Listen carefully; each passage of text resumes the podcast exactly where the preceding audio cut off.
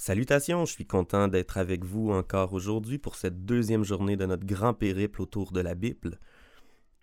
Aujourd'hui, je lirai dans la version Louis II 21 et je continue en Genèse 3, les versets 1 jusqu'au chapitre 4, verset 26. Le serpent était le plus rusé de tous les animaux sauvages que l'Éternel Dieu avait fait.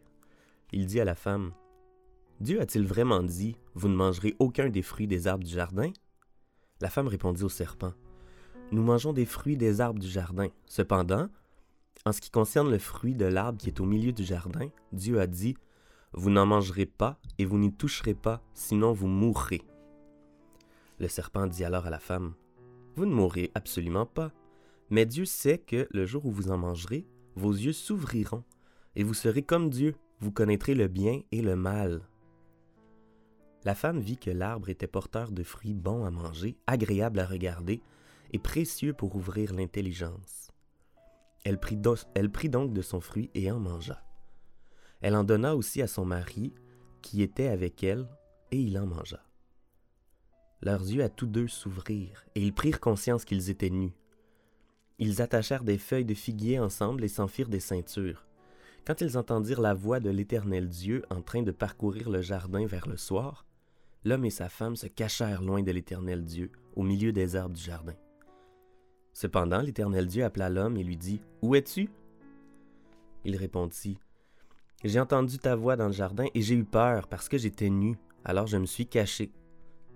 L'Éternel Dieu dit, Qui t'a révélé que tu étais nu? Est-ce que tu as mangé du fruit de l'arbre dont je t'avais interdit de manger L'homme répondit, C'est la femme que tu as mise à, mes côtés qui m'a donné ce fruit et j'en ai mangé. L'Éternel Dieu dit à la femme, Pourquoi as-tu fait cela?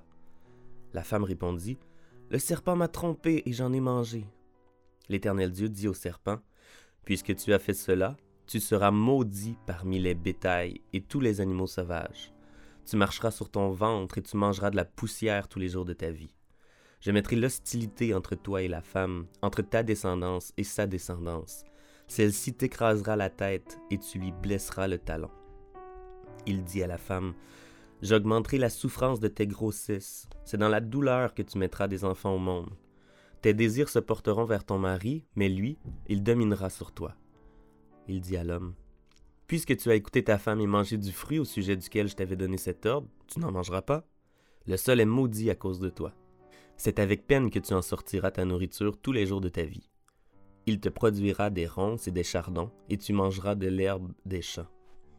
C'est à la sueur de ton visage que tu mangeras du pain, et ce jusqu'à ce que tu retournes à la terre, puisque c'est d'elle que tu as été tiré. Oui, tu es poussière, et tu retourneras à la poussière. Adam appela sa femme Ève, car elle devait être la mère de tous les vivants. L'Éternel Dieu fit des habits en peau pour Adam et Ève, et il leur mit. L'Éternel Dieu dit, Voilà que l'homme est devenu comme l'un de nous pour la connaissance du bien et du mal.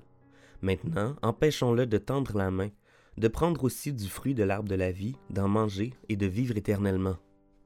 Ainsi l'Éternel Dieu le chassa du jardin d'Éden pour qu'il cultive la terre d'où il avait été tiré.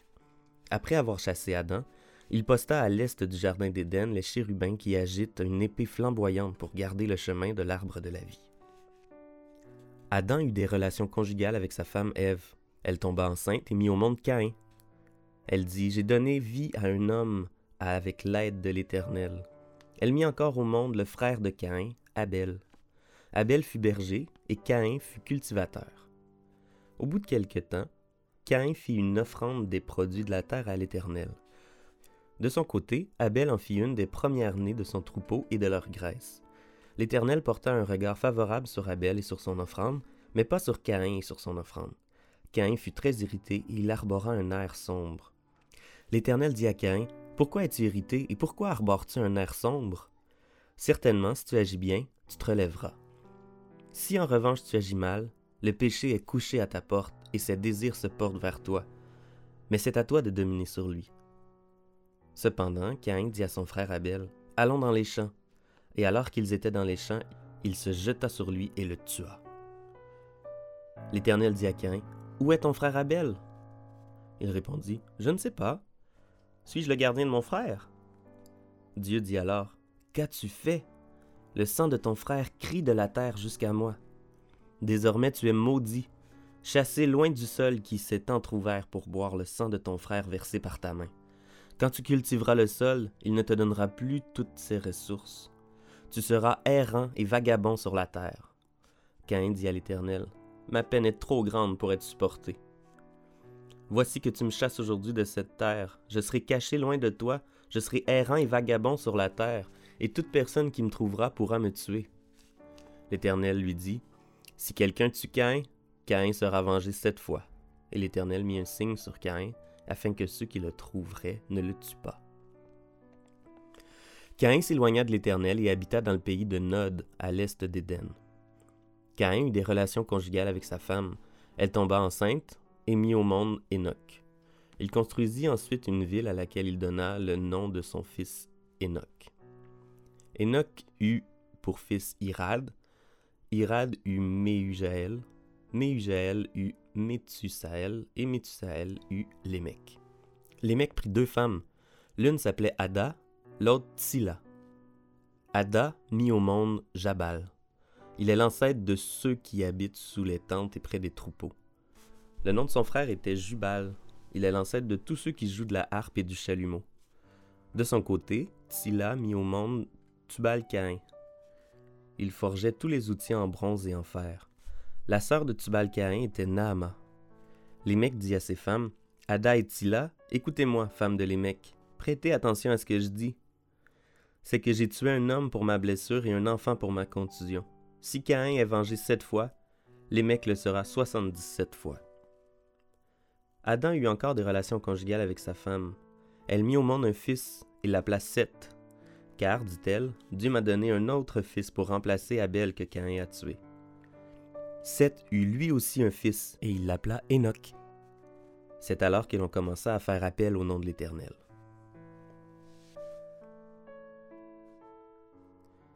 Alors je passe à la lecture des psaumes. On est rendu au psaume 2. Pourquoi cette agitation parmi les nations et ces préoccupations dépourvues de sens parmi les peuples? Les rois de la terre se soulèvent et les chefs se liguent ensemble contre l'Éternel et contre celui qui l'a désigné par onction. Arrachons leurs liens, jetons leurs chaînes loin de nous. Celui qui siège dans le ciel rit, le Seigneur se moque d'eux. Puis il leur parle dans sa colère, il les épouvante dans sa fureur. C'est moi qui ai établi mon roi sur Sion, ma montagne sainte. Je veux proclamer le décret de l'Éternel. Il m'a dit, Tu es mon fils, je t'ai engendré aujourd'hui. Demande-le-moi, et je te donnerai les nations en héritage, les extrémités de la terre en possession. Tu les briseras avec un sceptre de fer, tu les briseras comme le vase d'un potier. Et maintenant, roi, conduisez-vous avec sagesse. Juge de la terre, laissez-vous instruire. Servez l'Éternel avec crainte et réjouissez-vous tout en tremblant. Rendez hommage au Fils de peur qu'il ne s'irrite et que vous n'alliez à, à votre perte, car sa colère s'enflamme rapidement. Heureux tous ceux qui se confient en lui. Dans les Proverbes, nous lirons le chapitre 1, verset 7.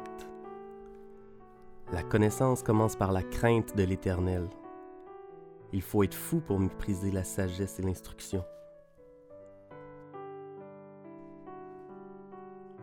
Dans le Nouveau Testament, on est rendu à Marc 1, verset 29 jusqu'au chapitre 2, verset 12. Mais juste avant, une récapitulation d'où on est rendu dans Marc. Alors chronologiquement, en Marc 1, c'est le début du ministère de Jésus. Euh, il, il, est dans une synagogue et euh, les chefs de la loi étaient effrayés puis se demandaient Qu'est-ce que ceci? Qu'est-ce que ce nouvel enseignement alors je continue au verset 29. En sortant de la synagogue, ils se rendirent avec Jacques et Jean à la maison de Simon et d'André. La belle-mère de Simon était couchée avec la fièvre. Aussitôt on parla d'elle à Jésus. Il s'approcha, la fit lever en lui prenant la main, et à l'instant la fièvre la quitta. Puis elle se mit à les servir. Le soir, après le coucher du soleil, on lui amena tous les malades et les démoniaques. Toute la ville était rassemblée devant la porte. Il guérit beaucoup de personnes qui souffraient de diverses maladies. Il chassa aussi beaucoup de démons, et il ne leur permettait pas de parler, parce qu'ils le connaissaient. Vers le matin, alors qu'il faisait encore très sombre, il se leva et sortit pour aller dans un endroit désert où il pria. Simon et ceux qui étaient avec lui se mirent à sa recherche. Quand ils l'eurent trouvé, ils lui dirent Tout le monde te cherche. Il leur répondit Allons ailleurs, dans les villages voisins, afin que j'y prêche aussi, car c'est pour cela que je suis sorti. Et il prêchait dans leur synagogue par toute la Galilée et chassait les démons. Un lépreux vint à lui, et, se jetant à genoux, lui dit en suppliant Si tu le veux, tu peux me rendre pur. Rempli de compassion, Jésus tendit la main, le toucha et dit Je le veux, sois pur. Aussitôt la lèpre le quitta et il fut purifié. Jésus le renvoya sur le champ avec de sévères recommandations. Il lui dit Fais bien attention de ne rien dire à personne, mais va te montrer au prêtre et présente pour ta purification ce que Moïse a prescrit, afin que cela leur serve de témoignage. Cependant, cet homme, une fois parti, se mit à proclamer partout la nouvelle et à la propager, de sorte que Jésus ne pouvait plus entrer publiquement dans une ville. Il se tenait dehors dans des lieux déserts, et l'on venait à lui de partout.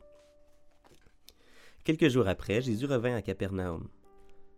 On apprit qu'il était à la maison, et un si grand nombre de personnes se rassemblèrent qu'il n'y avait plus de place, même pas devant la porte. Il leur annonçait la parole on vint lui amener un paralysé porté par quatre hommes. Comme ils ne pouvaient pas l'aborder à cause de la foule, ils découvrirent le toit au-dessus de l'endroit où il se tenait et descendirent par cette ouverture le brancard sur lequel le paralysé était couché. Voyant leur foi, Jésus dit au paralysé Mon enfant, tes péchés te sont pardonnés. Il y avait là quelques spécialistes de la loi qui étaient assis et qui se disaient en eux-mêmes Pourquoi cet homme parle-t-il ainsi? Il blasphème. Qui peut pardonner les péchés si ce n'est Dieu seul Jésus sut aussitôt dans son esprit qu'ils raisonnaient ainsi en eux-mêmes, et il leur dit, Pourquoi raisonnez-vous ainsi dans vos cœurs? Qu'est-ce qui est le plus facile à dire à un paralysé? Tes péchés sont pardonnés? Ou Lève-toi, prends ton brancard et marche Afin que vous sachiez que le Fils de l'homme a sur la terre le pouvoir de pardonner les péchés, je te l'ordonne, dit-il au paralysé. Lève-toi, prends ton brancard et retourne chez toi. Aussitôt il se leva, prit son brancard et sortit devant tout le monde, de sorte qu'ils étaient tous très étonnés et célébraient la gloire de Dieu en disant Nous n'avons jamais rien vu de pareil.